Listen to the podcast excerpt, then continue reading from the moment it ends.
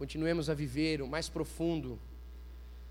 Chamar aqui nosso amado e querido, meu amigo e querido professor Tomás Camba, por favor, vem aqui, meu amado.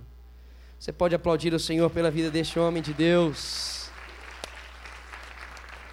Um vaso precioso que Deus tem levantado para declarar a vontade, a verdade da palavra dele em nossa geração. Tomás me impressionou, a primeira vez que eu o ouvi foi dentro da sala de aula, ele sendo meu professor e certamente vai continuar, porque é muita inteligência para eu conseguir chegar nesse nível, mas é, vendo ele tão novo e vendo tanta convicção sobre a presença do Senhor e sobre a ação do Senhor, isso me impactava, cara.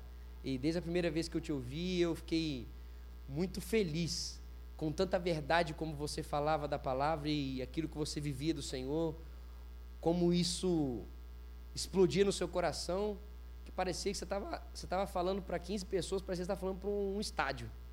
Até na altura da sua voz, aleluia. Mas isso é, é lindo de ver, porque é, desde cedo eu sempre sonhei por estar com uma geração que deseja marcar a sua geração com o anseio da presença do Senhor. E eu encontrei isso quando eu vi você e fui muito edificado pela sua vida. Quero continuar sendo abençoado pelo seu coração. Que Deus continue levantando você, sua casa. Esqueci seu nome, querida. Tainá. Isso. Você e a Tainá continuem anunciando essa verdade, conduzindo. Ah, eles são pastores, têm pastoreado essa galera lá na Igreja Batista do Morumbi, uma igreja querida, amiga, parceira. E isso é um privilégio de ver. Quantos anos você tem mesmo? 27. 27. Toma essa. Quando você, quando você terminar de ouvir ele, você vai falar assim: é nada, é 55. Não pelo jeito, mas pela sabedoria. Vamos orar pela vida dele. Por favor, Tainá, vem cá. Orar pelos dois. Levante suas mãos, vamos declarar da parte do Senhor sobre eles. Senhor, muito obrigado por ter levantado esse casal. Muito obrigado por ter constrangido seus corações encurvado, Senhor, os seus corações diante da tua palavra. Muito obrigado por ter colocado a vida, Senhor, e por gerar a fé que te honra e te engrandece. Senhor, que através da vida deles, jovens, adultos e velhos, continuem a serem fortalecidos na fé. Continuem, Senhor, a compreender e desejar conhecer-te mais. Que o Senhor continue usando Tomás aqui, Senhor continue falando através da boca dele neste lugar. Que o Senhor continue sedimentando, Senhor, as convicções do teu coração no coração dele, fazendo o Senhor mergulhar cada vez mais nesse caminho da fé, Pai. Que ele possa viver os teus sonhos, porque os sonhos dele são muito pequenos diante daquilo que o Senhor tem para ele, Pai. Então, que ele continue se entregando e essa casa continue sendo marcada por viver a tua vontade. Em nome de Jesus. Amém e amém. Maravilha. Deus continue abençoando e fortalecendo vocês. Muito obrigado, viu? Meu mano, sua casa. Obrigado. Paz do Senhor, amém? Obrigado, Igor. Obrigado pelas suas palavras. Meu ego agradece, né? Então, obrigado mesmo. É, primeira vez que eu vim aqui, eu acho que faz, foi há três anos atrás. Eu estava aqui, inclusive, com o Davi. Davi Lago, que eu acho que falou no, no encontro passado, né, Igor? E, meu, vocês me, o Igor me chamou para vir falar depois do Isaac, do, do Davi, isso daí é, é para acabar comigo mesmo, né? Porque os dois são grandes monstros sagrados né, da nossa geração e estão aí, de alguma maneira, impactando vidas por onde quer que, ela, que, que eles passem.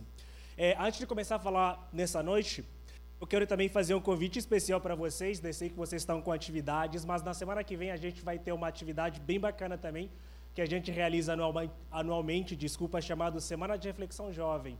E esse ano nós vamos falar sobre imperfeitos, lá na Igreja Batista do Morumbi. Começa na quarta-feira e vai até sábado.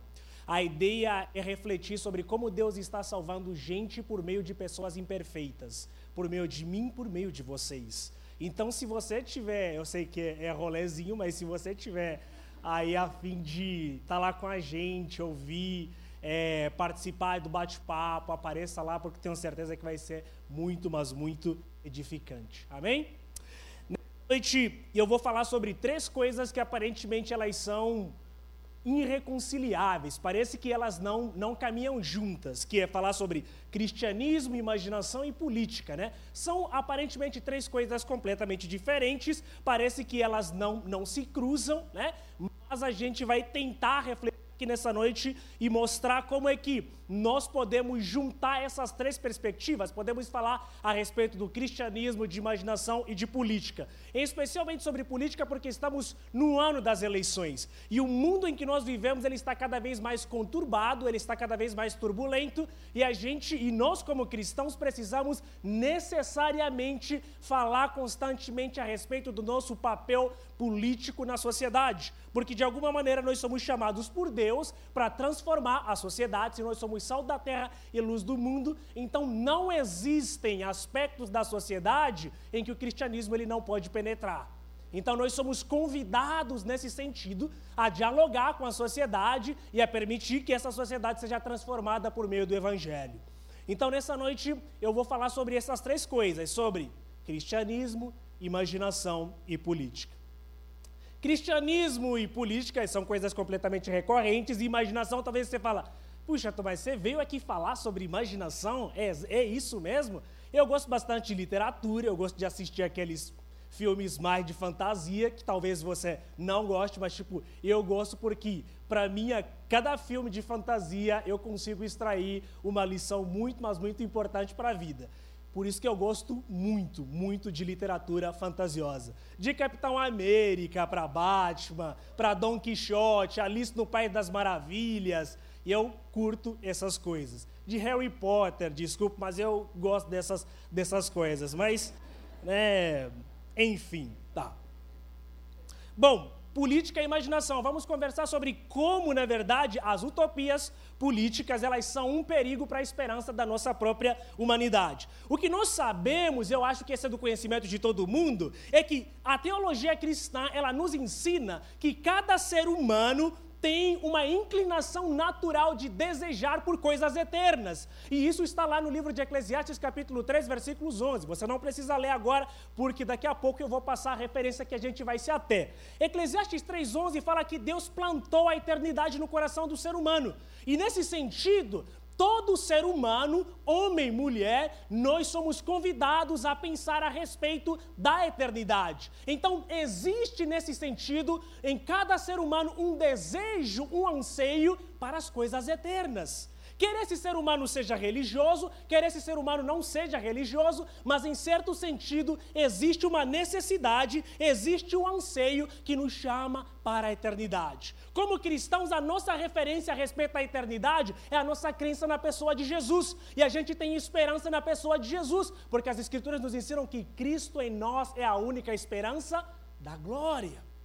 Então, nesse sentido, toda vez que a gente pensa a respeito da eternidade, a gente pensa a respeito do convite que Jesus faz para nós, de que ele foi para o céu e ele voltará, ele foi preparar lugar para que quando ele voltar, ali onde ele estiver, nós também estaremos. E nesse sentido, nosso coração ele não é vazio, porque nossa esperança ela está firme e ela está cada vez mais sendo reconstruída a partir da pessoa de Jesus. E através do Espírito Santo que a cada dia testifica que nós somos filhos de Deus, nós mantemos viva a esperança de que Cristo não só foi, mas como Ele voltará para nos buscar, para que ali onde Ele estiver, nós também estaremos.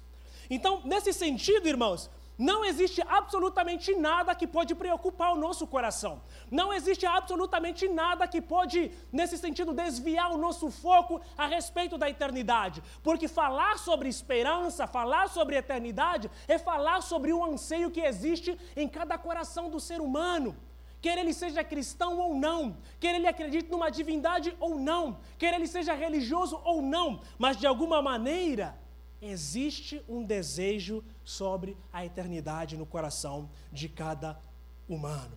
Então, antes do pecado, nós gozávamos do status de participante do senso da eternidade. Antes que o homem caísse em pecado, antes que nossos pais, Adão e Eva, eles desobedecessem a Deus, o ser humano ele era participante da eternidade.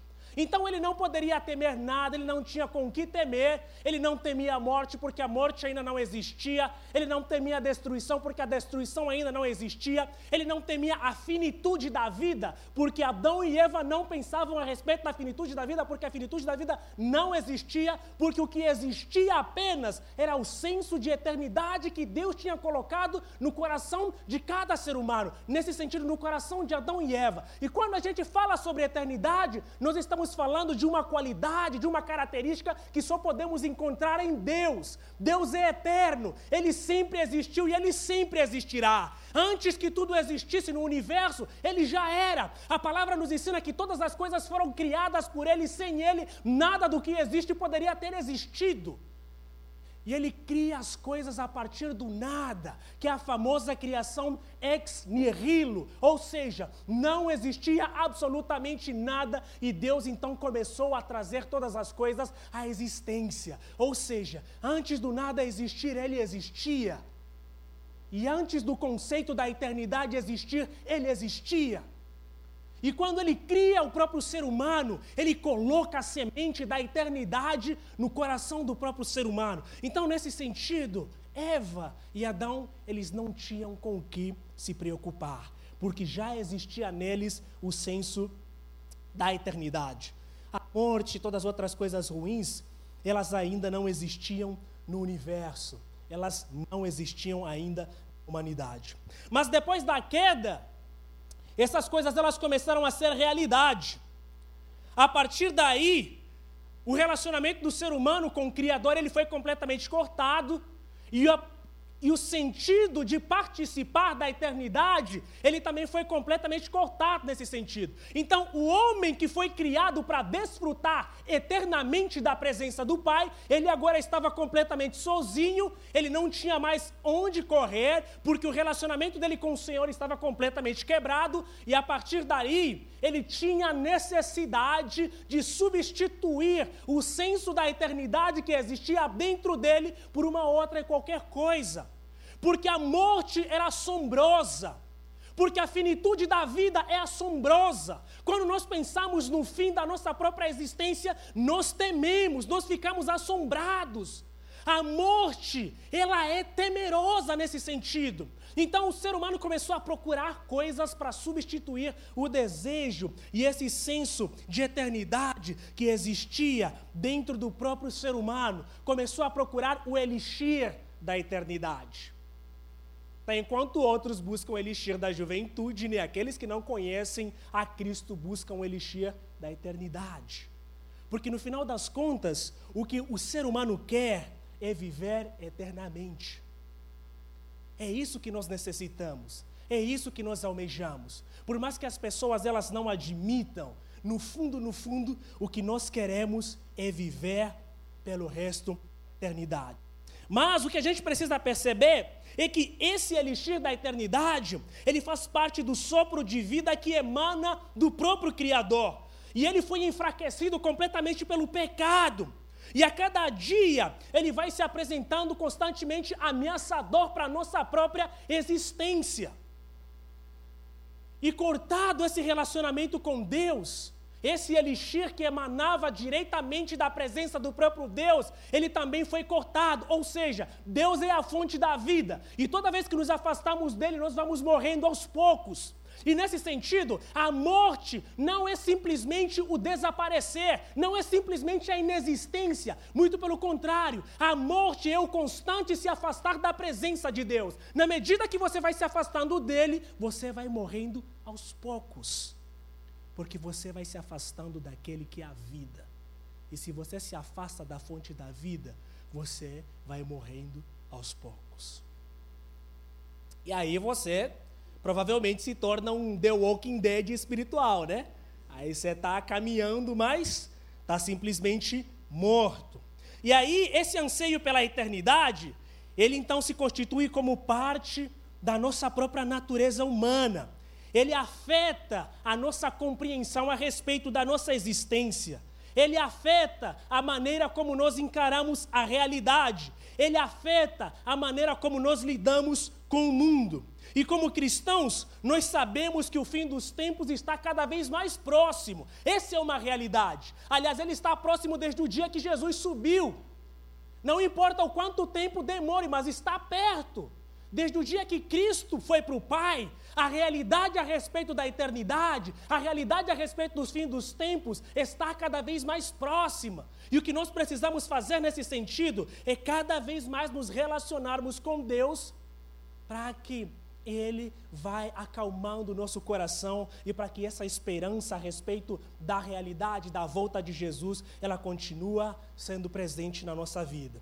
Então, essa realidade nos faz viver na expectativa da e, e uma esperança da eternidade. Ou seja, como cristãos, nós sabemos que um futuro melhor só existe se necessariamente nós depositarmos toda a nossa confiança e toda a nossa esperança na pessoa de Jesus.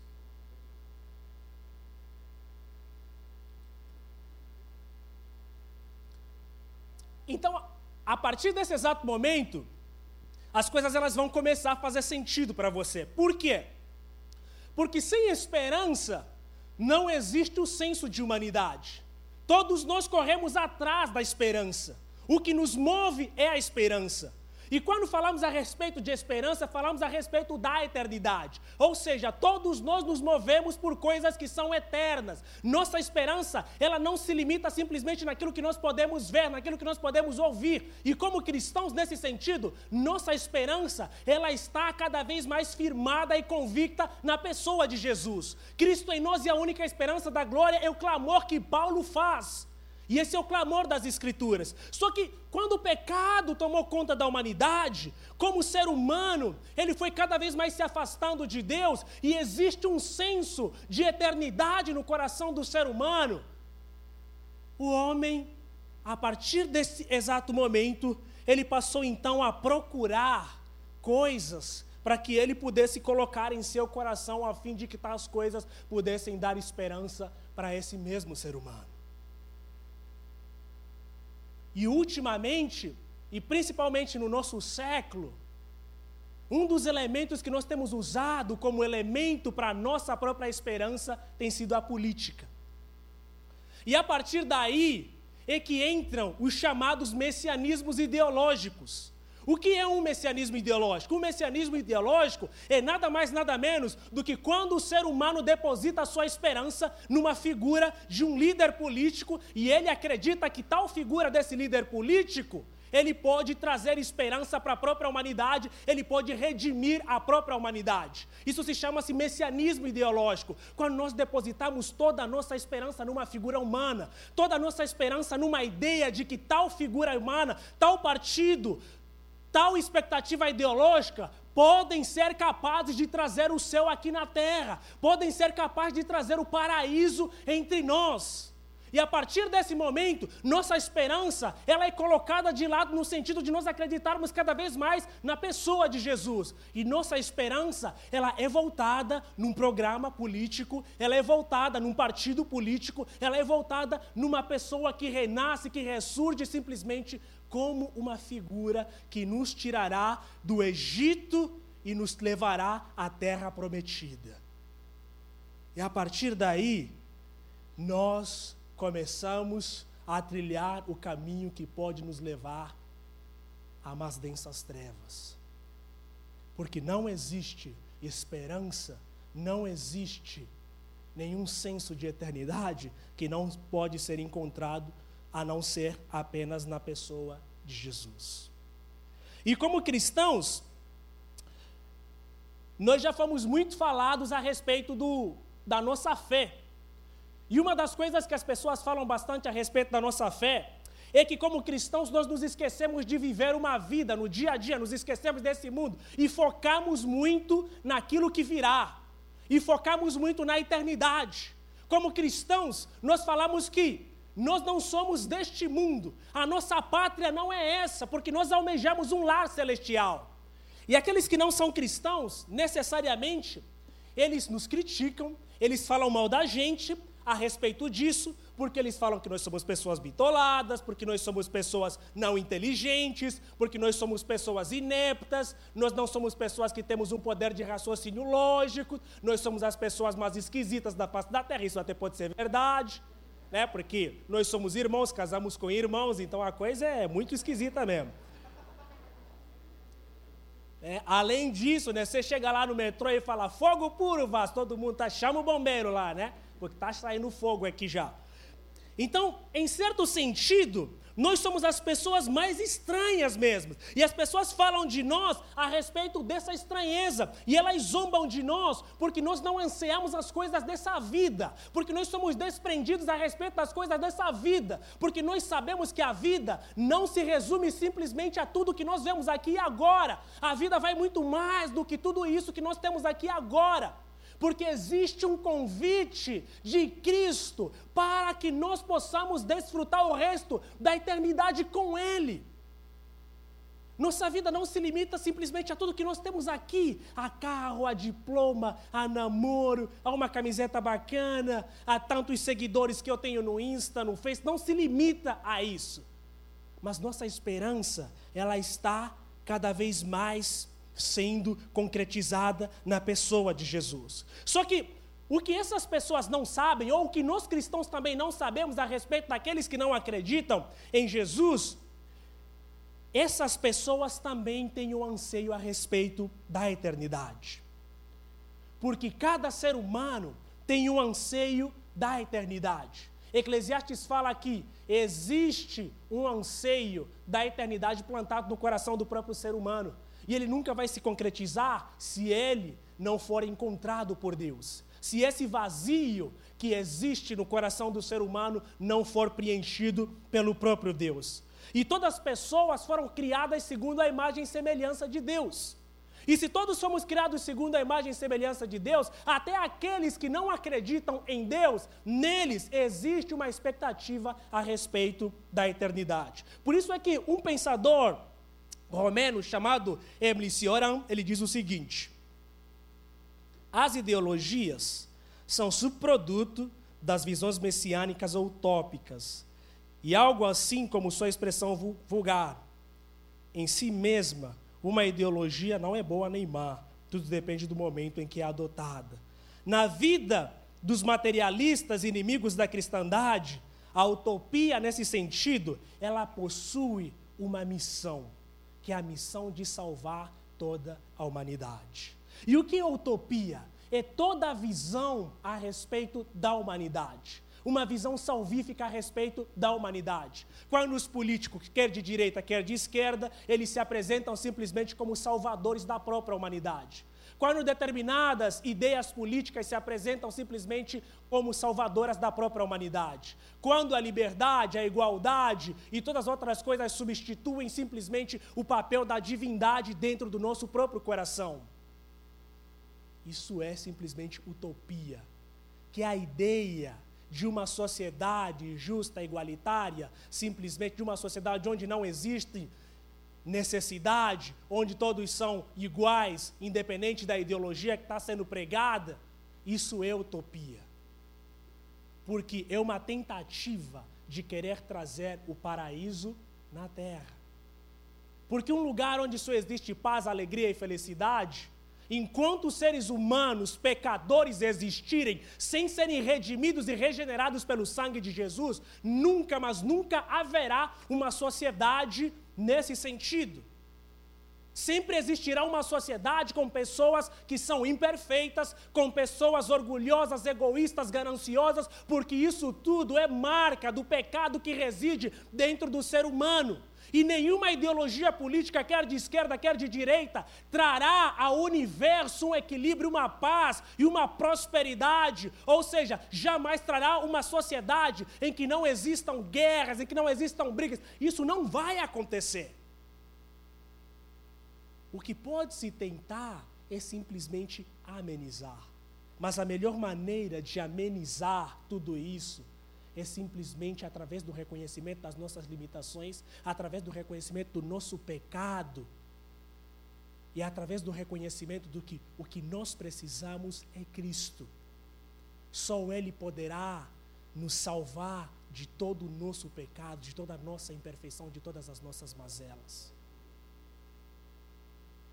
Uma professora da Federal de Florianópolis, no curso de Humanas, ela, na sala de aulas, chegou a afirmar que se certa ideologia fosse implementada em todo o universo, chegaríamos a um momento da humanidade em que não existiria pessoas feias. Cara, isso é absurdo. Entendeu? Isso é absurdo. Isso é o grande exemplo de fé. Essa é a maior expressão de fé, porque como cristãos, quando a gente olha para o seu irmão, fala, né, irmão, tá bonito, é só com os olhos da fé, entendeu? Porque se você olhar de verdade assim, você fala, eita, meu irmão, né? Só, só a misericórdia aí, né? Só a graça de Deus, assim, porque os feiosos, assim como eu, e aí, pela misericórdia de Deus, eu consegui casar com uma esposa assim, né? Para dar um equilíbrio na família, né? Para os filhos nascerem tudo, né? Aí é isso, é, é, é por exemplo de fé, assim, sabe? Por quê? Os aspectos de beleza e feiura são adjetivos que qualificam o ser humano. Enquanto não existir redenção eterna, isso continuará fazendo sentido para a própria humanidade. Ou seja, o que, ela está querendo dizer? Ela estava insinuando que determinada ideologia serviria como redenção. Ela seria tão plena, tão plena, que substituiria o sacrifício de Jesus. Ou seja, se essa ideologia fosse colocada em prática, ela resgataria e ela apagaria todo tipo de mazelas que existem dentro do próprio ser humano. Isso é um absurdo. É um absurdo, simplesmente. Então a gente consegue perceber que até as pessoas materialistas, aqueles que querem pregar simplesmente, ai, que a gente precisa de uma sociedade justa, igualitária, que é verdade, a gente precisa disso, mas quando isso toma conta do lugar de Deus no nosso coração, quando a esperança da humanidade depende disso e não da cruz de Cristo, quando a esperança da humanidade depende simplesmente das palavras de um homem por trás de um púlpito pregando frases políticas e não necessariamente de Cristo, quando a esperança da humanidade depende de comícios, de palavras de ordem e não necessariamente da palavra que transforma e restaura a nossa vida, nós estamos enveredando para a morte nós estamos enveredando para a morte. Porque nós estamos substituindo o sacrifício de Jesus por expressões que são completamente humanas. E ainda Cioran, ele vai ser mais enfático, ele vai dizer o seguinte: De nada vale deixar de acreditar na realidade geográfica do paraíso ou em suas diversas configurações. Ele reside de qualquer maneira em nós como um dado supremo, como uma dimensão do nosso eu original. Trata-se agora de descobri-lo aí. Quando conseguimos, entramos nessa glória que os teólogos chamam de essencial, mas não é Deus que vemos face a face, o eterno presente. Conquistamos acima de tudo o devir da própria eternidade. O que, que o senhor está querendo dizer? Quando pessoas que são ateias, que são materialistas, riem da nossa cara, zombam da nossa cara, falando a respeito da eternidade, ai, não existe mais outra vida, ai, não existe céu, não existe uma realidade metafísica, não existe uma realidade que transcende a nossa realidade, o que existe é só aqui e o agora. Por que, que elas estão preocupadas com a sua saúde? Por que, que elas estão preocupadas com o seu bem-estar? Por que, que elas estão preocupadas com certas coisas? Porque elas estão preocupadas com a finitude da vida. Por isso é que elas falam, preciso curtir agora, carpedinha, aproveita o momento. O simples fato de você viver uma loucura, de aproveitar o momento, é porque você percebe que a sua vida, ela é finita.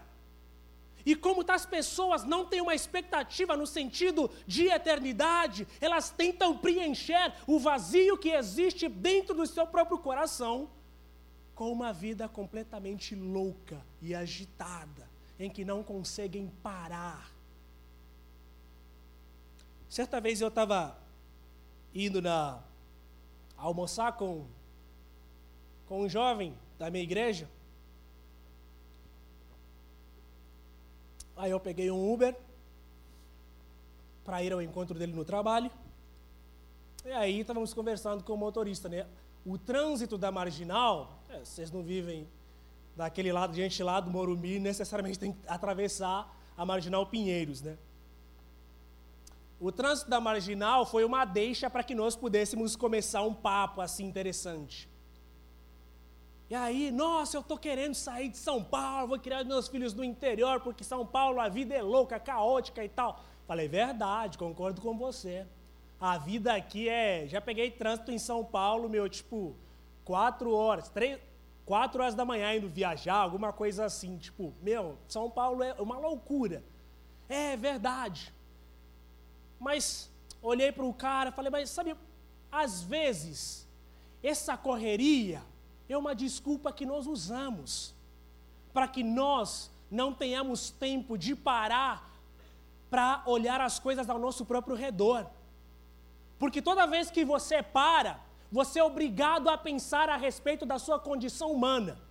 E toda vez que você para e pensa a respeito da sua condição humana, necessariamente você é obrigado a concluir que você é uma pessoa miserável, que você é uma pessoa finita, que você é uma pessoa com muitos problemas. Ou seja, toda vez que nós paramos nós somos obrigados a pensar a respeito da nossa própria vida. E quando nós terminamos a nossa reflexão, nós concluímos que não existe absolutamente nada de bom na nossa própria natureza, a não ser que nós nos apeguemos a Deus. Por isso é que o ser humano, ele não gosta de descansar, ele não gosta de parar. Porque toda vez que você para, você é obrigado a ter encontro com o seu eu verdadeiro. É como se você estivesse se olhando no espelho, sem maquiagem, desculpa aqui as meninas, né? E aí perguntando, espelho, espelho meu, né? Quem é mais miserável do que eu? Aí o espelho vai falar, ninguém, né? Sou você.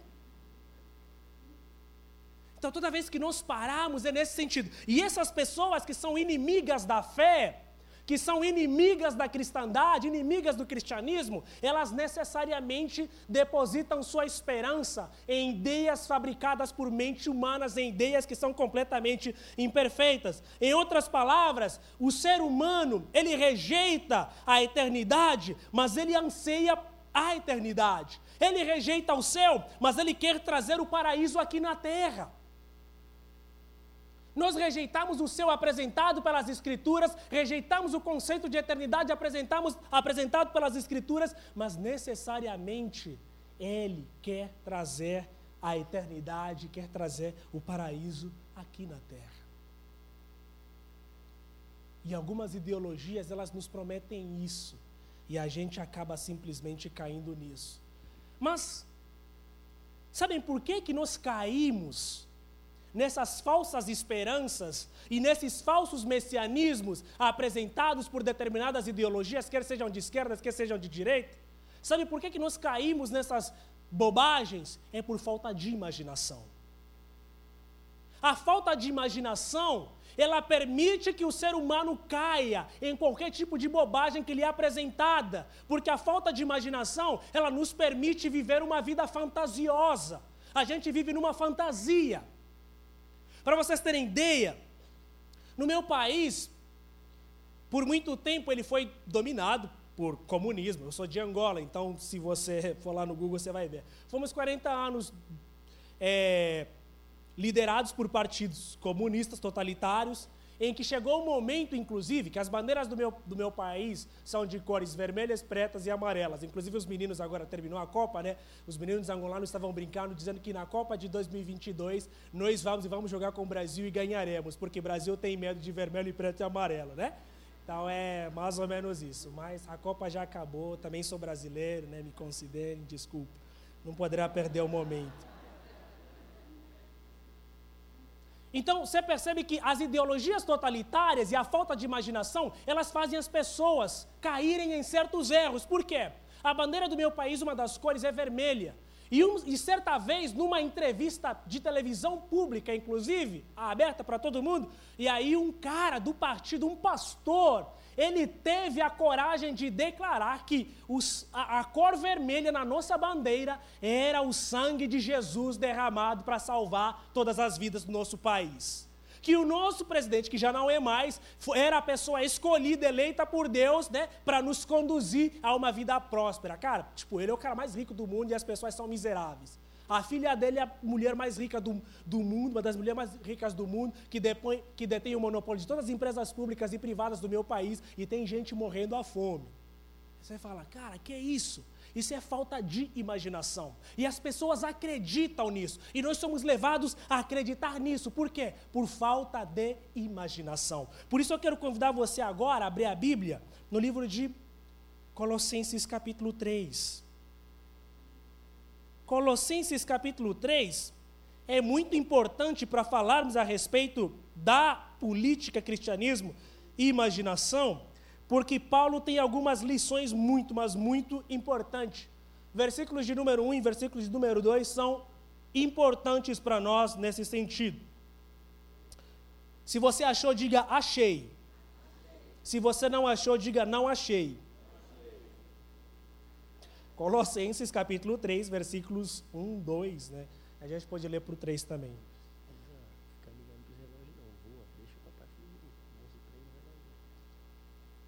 recebe um, um recado aqui do ponto, né? Diz assim: Portanto, já que vocês ressuscitaram com Cristo, procurem as coisas que são do alto, onde Cristo está sentado à direita de Deus. Mantenham o pensamento nas coisas que são do alto e não nas coisas terrenas, pois vocês morreram e agora a sua vida está escondida com Cristo em Deus. Portanto, se vocês ressuscitaram com Cristo, vocês devem pensar nas coisas que são do alto. Então, o que Paulo está querendo mostrar aqui para a gente é que o remédio do totalitarismo, o remédio das falsas esperanças, o remédio dos messianismos ideológicos para que nós não sejamos enganados e levados por qualquer vento de doutrina é a imaginação. E o que é imaginação? Imaginação aqui eu quero diferenciar imaginação e fantasia. Eu creio que imaginação, no sentido que eu concebo, é toda a capacidade que o Espírito Santo concede ao ser humano para que ele possa viver na expectativa de coisas que não são dessa vida. E toda a ação do Espírito Santo na vida do crente, na vida do cristão, para que ele possa viver na expectativa daquilo que não é terreno, mas daquilo que é eterno. E quando o Espírito Santo eleva os nossos olhos, abre os nossos olhos para que nós possamos viver as coisas que não são dessa vida, mas para que a gente viva a realidade daquilo que não é daqui, mas para que a gente viva a realidade daquilo que é transcendente, daquilo que é eterno. Isso é imaginação. Ou seja, a imaginação é completamente diferente de fantasia para mim. O que é fantasia? Fantasia é toda ideia que brota do coração do ser humano sem que necessariamente esteja associada a Deus. Nesse sentido, toda definição, toda definição de vida, tudo que nós olhamos, toda a nossa expectativa de vida que nós temos, que não é associada a Deus, ela é uma pura fantasia. Toda a ideia que nós temos a respeito de Deus, a respeito da eternidade, que não nos é revelada pelo Espírito Santo, ela é fantasia porque é fruto da nossa própria mente, é fruto da nossa mente caída. E imaginação, nesse sentido, é a, elevação, é a elevação que o Espírito Santo nos dá, é a capacidade que o Espírito Santo nos dá de ver as coisas que não são dessa vida, de enxergar as coisas que não são dessa realidade. Isso é imaginação. Imaginação é João na ilha de Pátimos, vendo simplesmente a presença do Cristo ressurreto, com os 24 anciões, com os quatro seres viventes, cantando, se prostrando, adorando, glorificando glorificando e honrando simplesmente ao Pai. Isso é imaginação.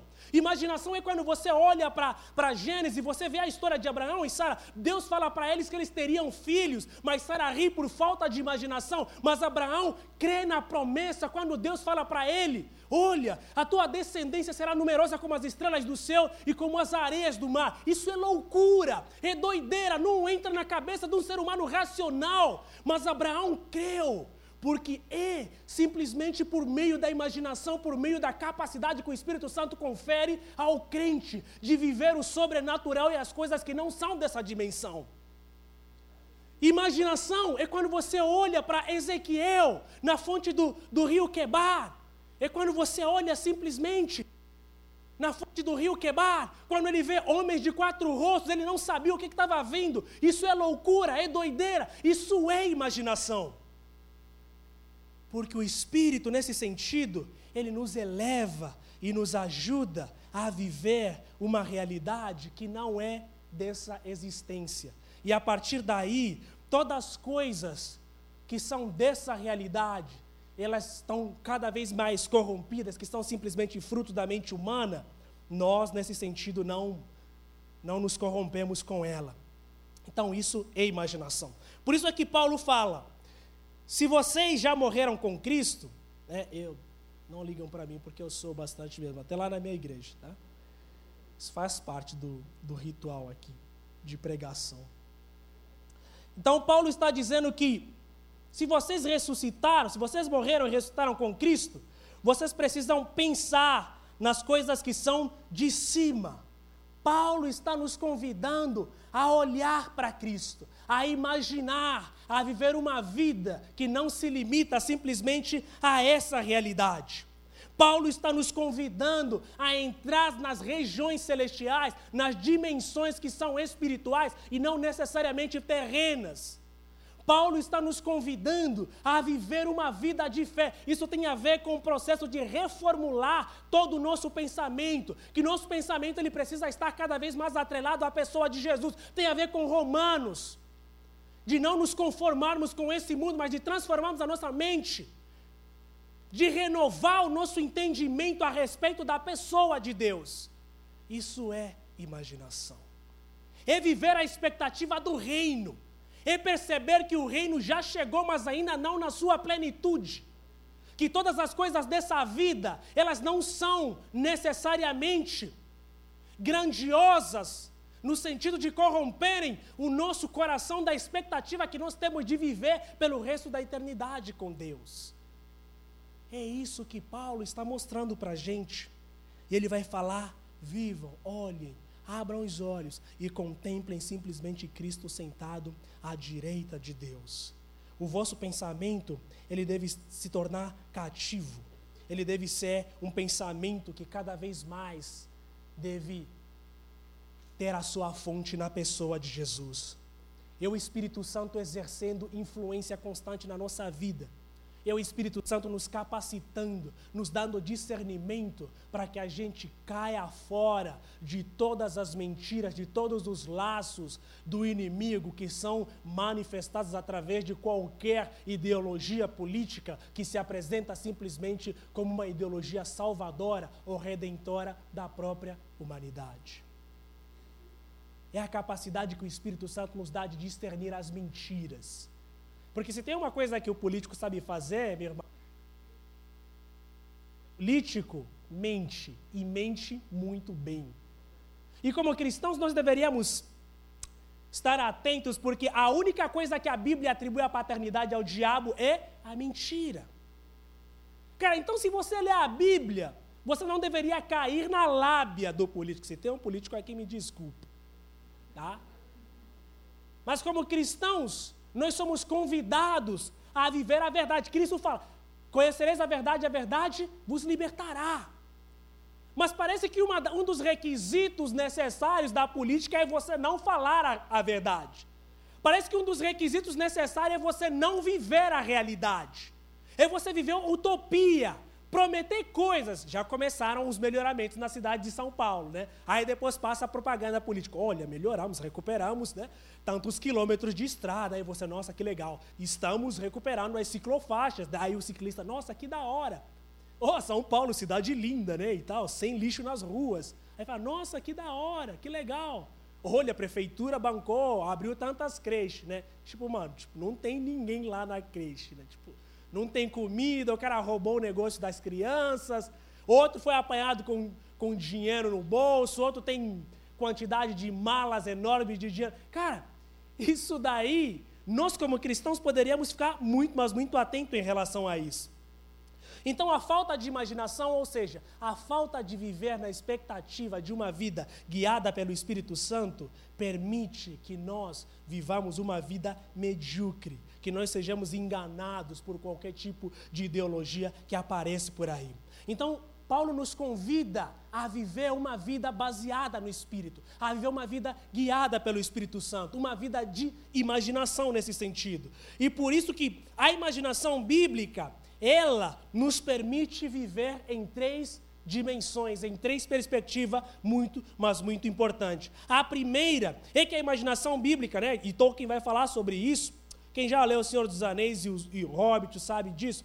E Tolkien vai falar que uma das principais características da imaginação guiada por Cristo, ela vai nos dar, primeiro, o escape. O que é o escape?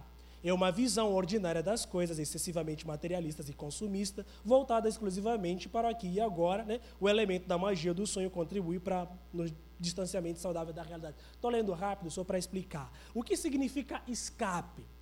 É quando o Espírito Santo te capacita para que você possa perceber a realidade da vida, para que você não seja enganado e confundido por qualquer tipo de mentira, por qualquer tipo de sonho ilusório, para que você não seja um Dom Quixote da vida que está lutando com o moinho, pensando que está lutando com monstros. É para que você não seja confundido é para que você não ouça, para que você não seja seduzido pelos cantos das sereias que estão ali, te seduzindo para a morte. Porque existem palavras que se apresentam como palavras que produzem vida, mas no final das contas são palavras que nos atraem para a morte. São ideias e pensamentos que podem nos levar para a morte. Mas a única palavra que traz vida é a palavra de Cristo. E Cristo nos ensinou: eu vim para que vocês tenham vida e vida com abundância. E é isso que ele quer. E a segunda dimensão da imaginação bíblica, ela vai nos transmitir um consolo. O que significa isso? Ela vai nos consolar dos sofrimentos dessa vida, né? Afinal de contas, a vida de qualquer pessoa é dolorosa, desesperadamente ruim, né?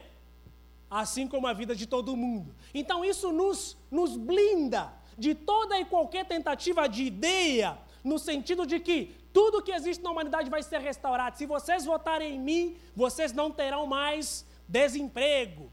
O Brasil não terá desemprego. Cara, esse Brasil imenso, de cerca de 200 milhões de habitantes, você acha que uma pessoa vai conseguir simplesmente acabar com o desemprego em quatro anos? Cara, isso é lábia.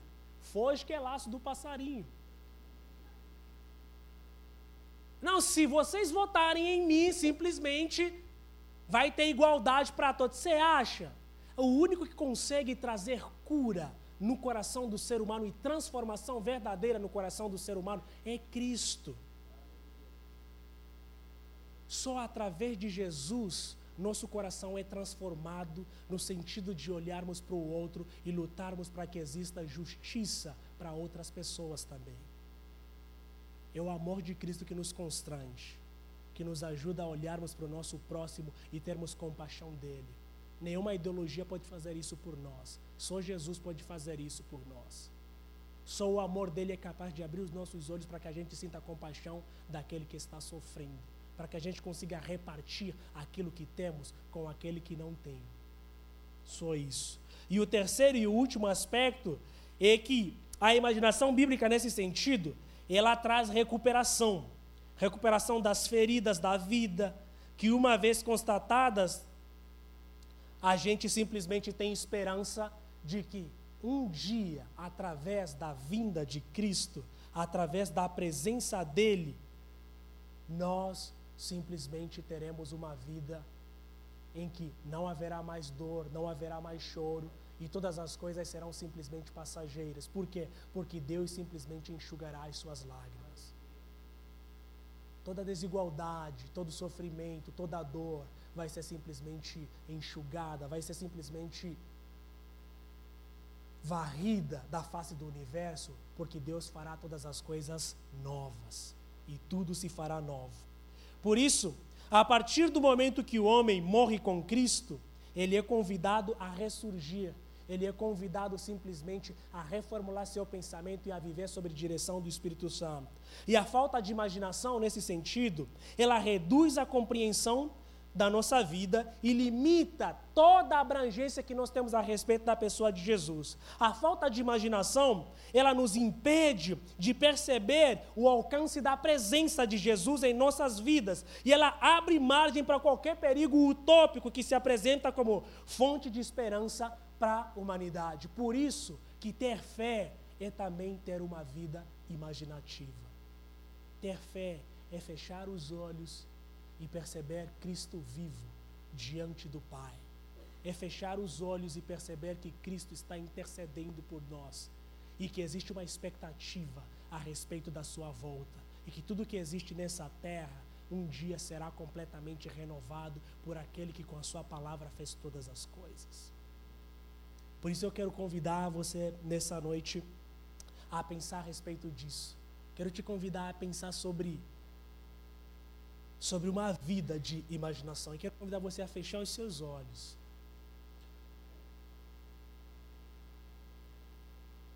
E a pensar nas palavras de Paulo. Paulo, ele nos ensina que se nós morremos e ressuscitamos com Cristo, nosso pensamento ele deve estar no alto. E nós precisamos pensar nas coisas que são de cima. Isso o Espírito Santo ele guia a nossa vida, ele nos ajuda, ele nos capacita, nos dá o discernimento de poder simplesmente fugirmos de todas as armadilhas dessa vida.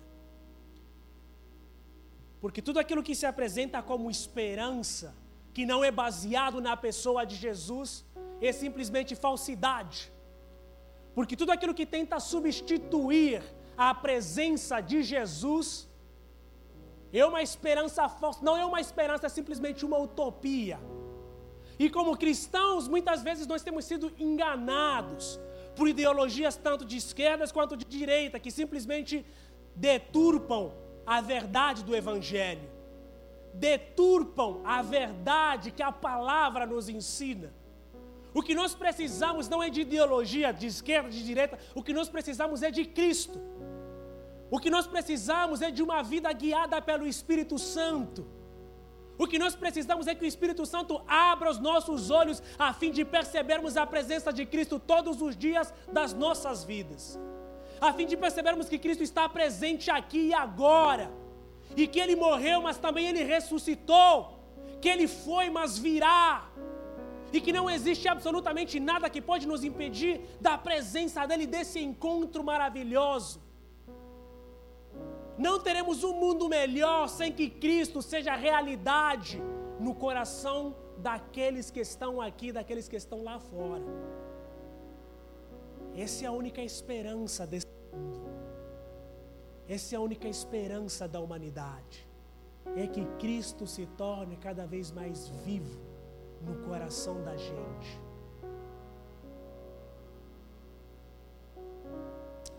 Pai, nós queremos te louvar nessa noite, queremos te honrar e queremos dizer muito obrigado.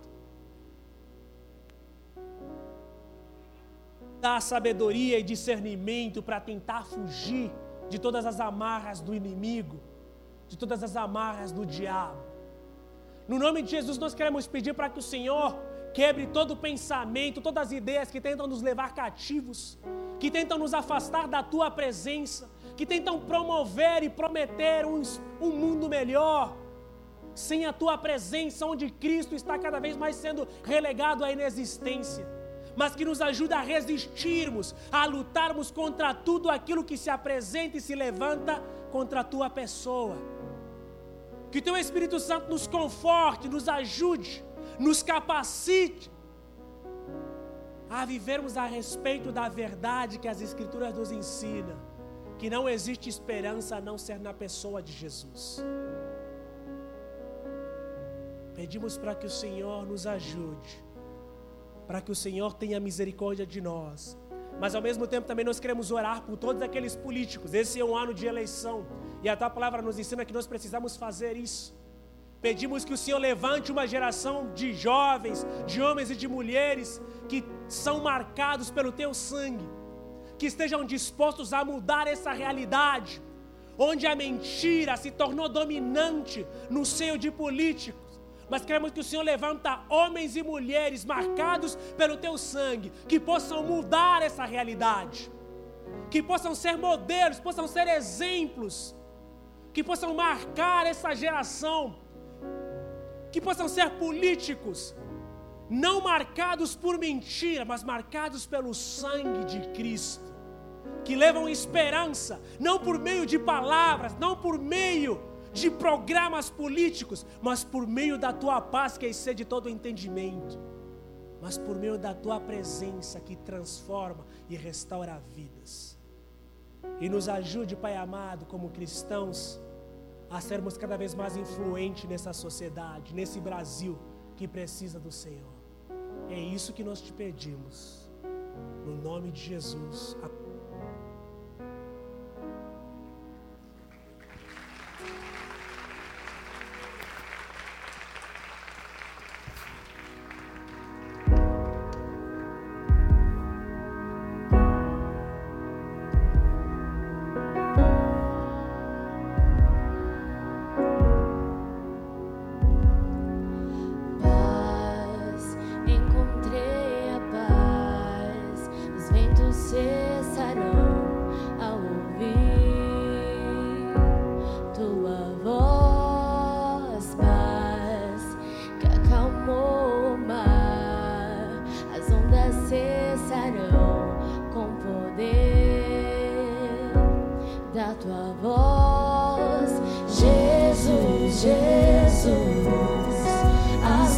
almas estremecem. Jesus, Jesus, não temerei. Jesus, Jesus, as trevas estremecem. Jesus, Jesus, não temerei.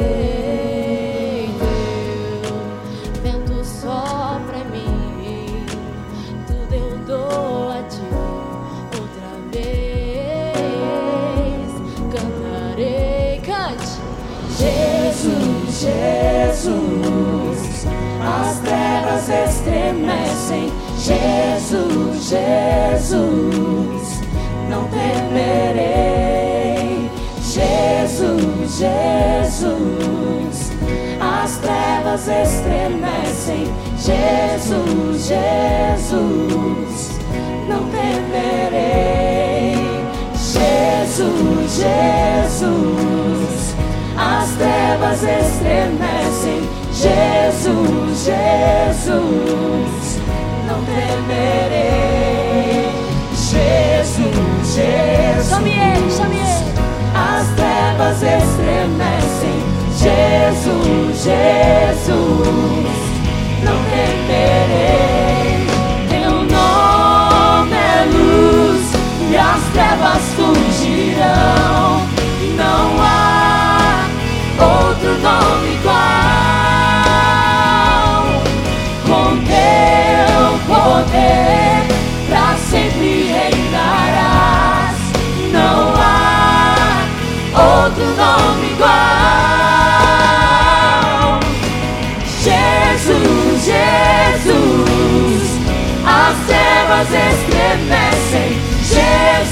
Jesus, não temerei. Jesus, Jesus, as trevas estremecem. Jesus, Jesus.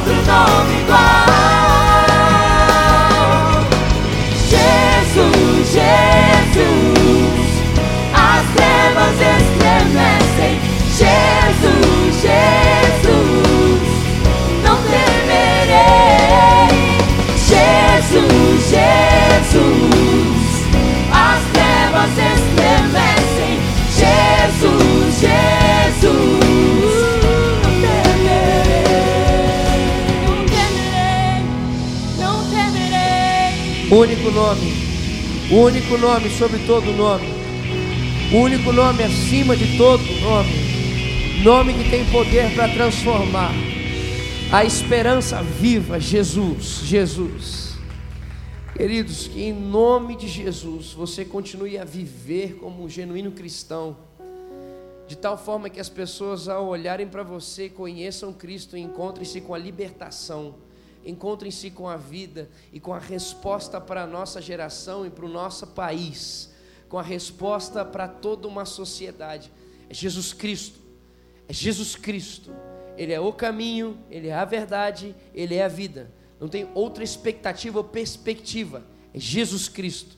Então, que em nome de Jesus seu coração se dobre cada vez mais a conhecer esse Jesus, seu coração se empenhe a conhecer cada vez mais esse Jesus, para que assim, quanto mais você conhecer, certamente mais virá o anseio de declarar esse nome sobre todo nome, de anunciar a salvação, e assim certamente nas universidades teremos vidas sendo libertas nos seus locais de trabalho teremos vidas sendo transformadas e ajustadas a viver a integridade possível em Jesus Cristo. Assim, teremos bairros sendo transformados em nome de Jesus. E assim, também poderemos ver políticos sendo transformados em nome de Jesus. A política sendo transformada e alcançada pelo nome de Jesus. Mas para isso, como virão se não há quem pregue?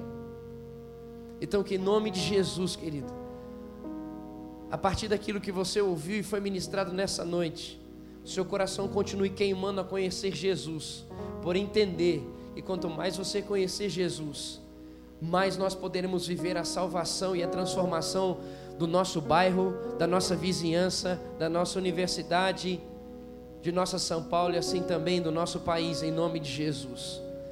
Pastor amado Tomás, que o Senhor continue enchendo o seu coração, sua casa, que vocês continuem vivendo esse evangelho e anunciando com toda a intensidade e ousadia. Muito obrigado pelo preço, cara, que você tem pago. Muito obrigado, querida, pelo preço que vocês têm pago. Que o coração continue focado e o Senhor continue usando a vida de vocês para anunciar essa verdade que transforma. Jesus Cristo, em nome de Jesus. Senhor, nós clamamos que o Senhor continue a dirigir o coração deles, Senhor, e levantá-los mesmo a anunciar a salvação. Continue, Senhor, dando clareza a eles, Senhor, naquilo que devem se posicionar.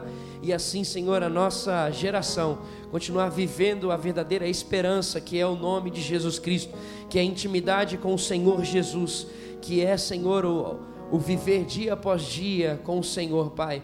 Continue fortalecendo em todas as áreas emocional, espiritual, intelectual, Senhor, física, Senhor, material. Em nome de Jesus, continue sendo provedor, Pai, sobre a vida desse casal, em nome de Jesus. Pai, nós agradecemos pela forma como o Senhor nos dá esse banquete, Deus. Ajuda-nos, Senhor, a nos alimentarmos cada dia dessa forma e frutificarmos, Senhor, sobre isso em nome de Jesus. Obrigado, Deus, por nos instruir, Pai de forma tão amorosa acerca da tua vontade e verdade. Continua, Senhor, que isso não se acabe ao encerrar esse momento aqui, não se acabe ao passarmos dessa porta. Que isso seja uma verdade, Senhor, que consuma os nossos corações, porque nós sabemos que a tua palavra não volta vazia, Deus. Então continua a nos corrigir e a nos, nos orientar diante dessa palavra, no nome de Jesus. Amém e amém. Aleluia. Obrigado, Jesus. Aleluia. Quero lembrar ao seu coração que o próximo sábado nós teremos o nosso último sábado do Júlio Inteligente e eu vou eu vou dar a oportunidade de você assim, se expressar que realmente está gostando desse Júlio Inteligente. Aí você vai fazer um A aí, tá bom? Só de repente, sei lá. Então, sábado que vem nós teremos o nosso último sábado do Júlio Inteligente. Vocês são muito maravilhosos. Coisa linda.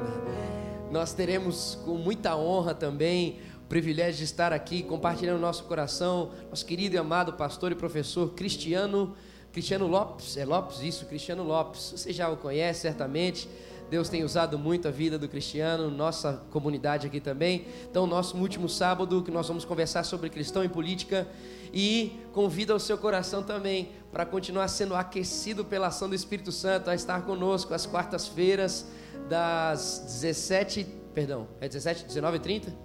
19 h 30 às 20 h 30, isso mesmo. aqui no cenáculo, ou na verdade, como da última vez, o negócio ficou complicado. Tivemos só uma galerinha, uns 35 jovens aqui reunidos, buscando o Papai do Céu em oração. Então, querido, venha, porque nós vamos continuar vivendo essa profundidade do Senhor. Eu fico tão feliz essa Nessa semana, quando enviaram a foto para mim, meu coração gritava e assim, com o Senhor, chorava, porque eu lembro quando o Senhor colocou isso no meu coração, me reuni com aqueles quatro jovens abençoados lá, ficamos algumas semanas só nós quatro, e hoje tem essa galera vivendo a profundidade do Senhor Jesus às quartas-feiras. Então venha esse tempo de adorar ao Senhor e em momentos e outros, entre as canções que nós estamos engrandecendo ao Senhor, nós começamos a clamar pelo canal jovem. Então, isso que você tem visto e tem vivido e tem sido alcançado aqui é fruto de uma entrega na oração. Então venha, venha aqui, se encontre no cenáculo, se não couber, vai aonde couber e a gente vai buscar a presença do Senhor. Que o Senhor continue enchendo o seu coração a viver a diferença que verdadeiramente o Evangelho gera em nome de Jesus. Deus abençoe a sua vida. Até quarta-feira, no próximo pequeno grupo, no sábado que vem, e nosso último encontro no sábado que vem. Deus abençoe seu coração. Evangelismo no próximo sábado. Pera aí, só mais um momento, só, só um pouquinho. No próximo sábado, nós teremos um evangelismo na Paulista, amém? Alguém pode dar um glória a Deus de verdade aí, amém ou não? Ê, papai do céu! Boa, Filipão, boa, boa, bem lembrado, bem lembrado.